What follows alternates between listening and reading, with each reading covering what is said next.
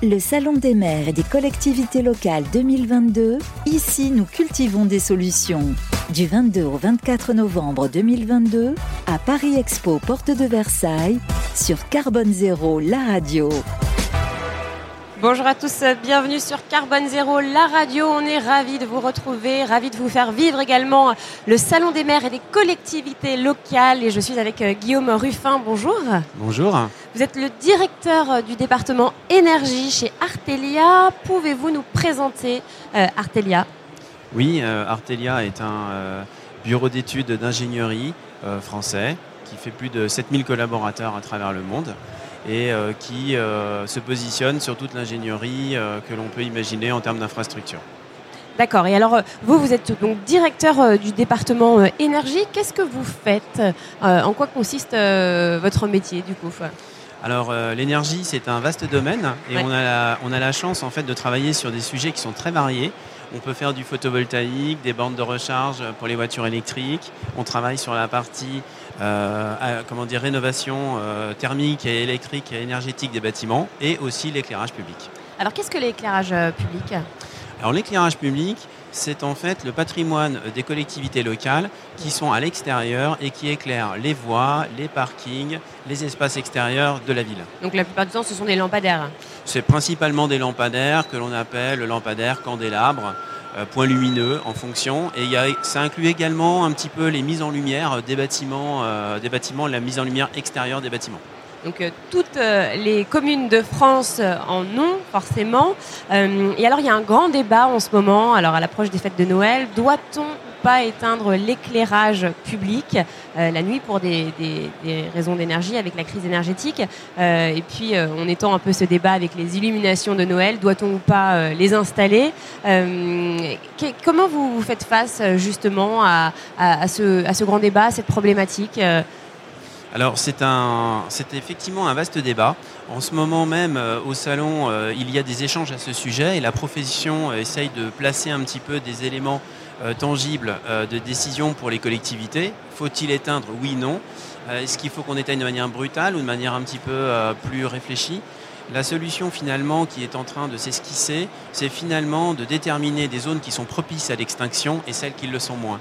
Typiquement pour des problématiques de sécurité ou, ou justement des endroits où il y a peu de passages.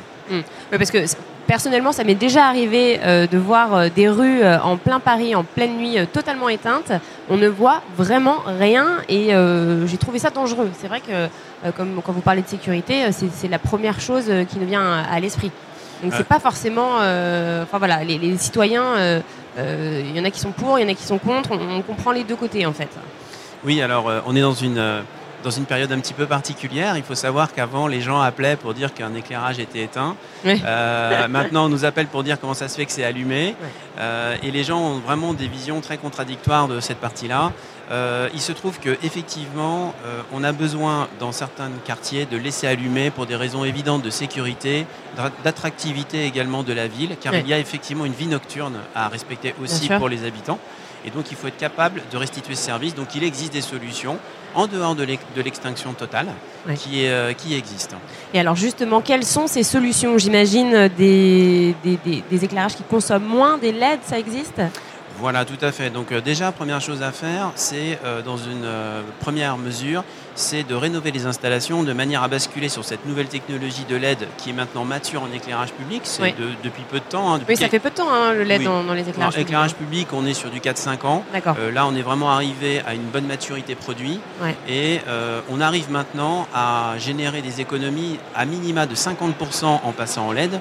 Et on peut imaginer même monter jusqu'à 75% d'économie d'énergie si en plus on vient coupler des scénarios d'abaissement et de gradation euh, en fonction des horaires de la nuit, c'est-à-dire des périodes où l'éclairage diminue tout seul jusqu'à 40, 50, 60, 70% de temps en temps et remonte en fin de nuit. Donc ça c'est possible, mais il faut rénover du coup l'éclairage public. Voilà, tout à fait. Donc ça implique une rénovation de l'éclairage et ça implique aussi euh, je dirais, d'avoir une sorte de concertation, de plan concerté de manière à bien identifier les zones et les quartiers qui vont être concernés par ces abaissements ou par ces extinctions, le cas échéant si c'est la décision qui est prise.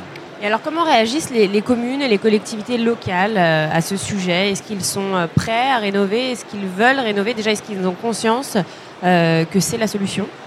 Oui, alors on, a, on, est un petit peu chanceux sur, cette, sur ce sujet car il y a des aides qui sont disponibles pour les collectivités locales, il y a beaucoup de communication. Donc en ce moment, il y a vraiment une démarche, une dynamique des collectivités pour rénover leur éclairage, ne serait-ce que parce que la facture va doubler dans les deux prochaines années ah pour, pour elles. Donc elles n'ont pas le choix en réalité que de rénover ou d'éteindre ou et d'éteindre. Euh, et dans l'idéal, il faudrait plutôt rénover et adapter l'éclairage pour euh, limiter finalement les zones d'extinction au strict nécessaire, ce qui serait effectivement euh, le but ultime pour, pour la collectivité. Alors, est-ce que ça coûte cher et est-ce que ça prend du temps de rénover?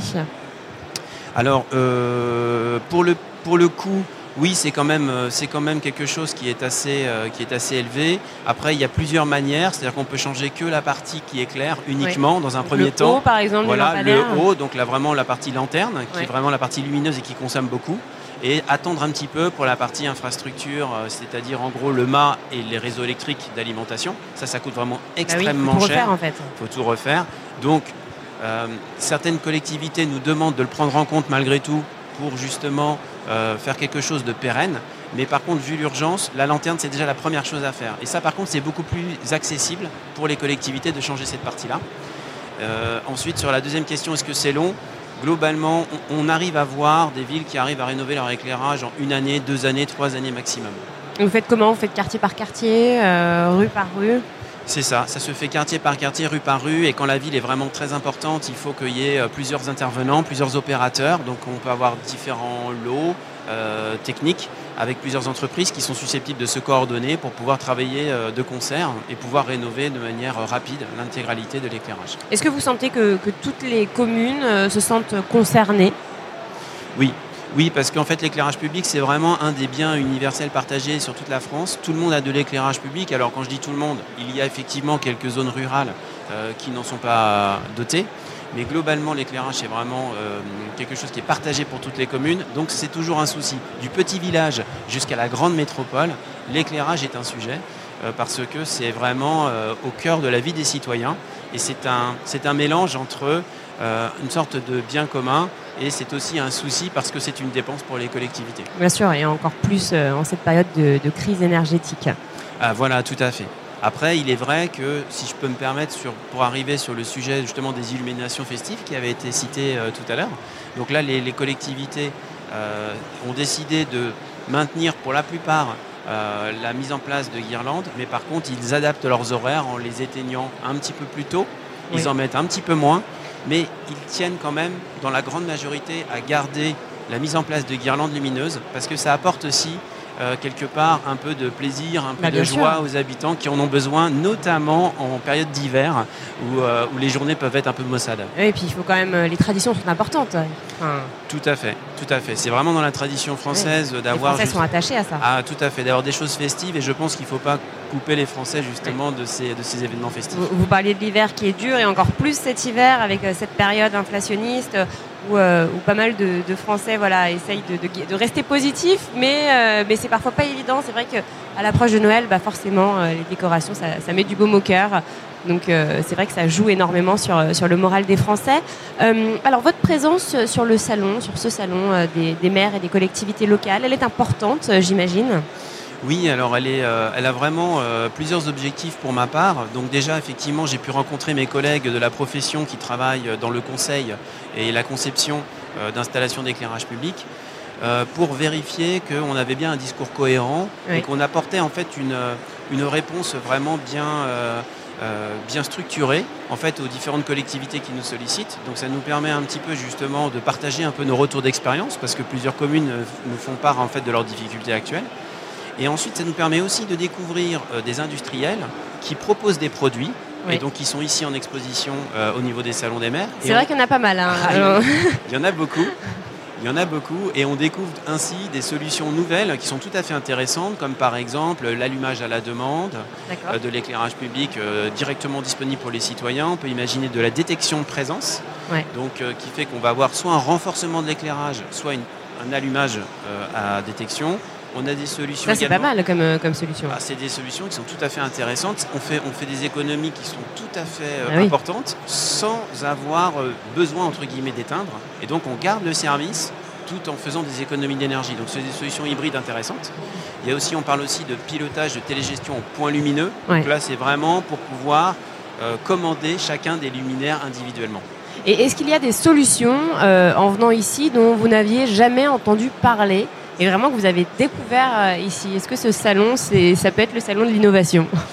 Ça peut être le salon de l'innovation. Alors, il est vrai qu'on a une veille quand même très très forte, nous, dans ce domaine-là, parce qu'on on fait euh, voilà, on, a une veille vraiment très très forte dans, ce domaine, donc on, découvre un petit peu moins de, choses que, d'autres acteurs. Mais par contre, on a quand même surtout des idées, notamment l'allumage à la demande. C'était des choses qu'on n'avait pas, nous, euh, imaginées. Ça a presque été fait par des, par des bureaux qui étaient, euh, qui étaient de taille un peu plus modeste. Et au final, c'est vraiment une idée à, creuser. Ouais. Bon, bah, en tout cas, affaire à suivre. Voilà. Merci infiniment, Guillaume Ruffin. Je vous remercie. À très bientôt. Le Salon des maires et des collectivités locales 2022, ici nous cultivons des solutions. Du 22 au 24 novembre 2022, à Paris Expo, porte de Versailles, sur Carbone Zéro, la radio.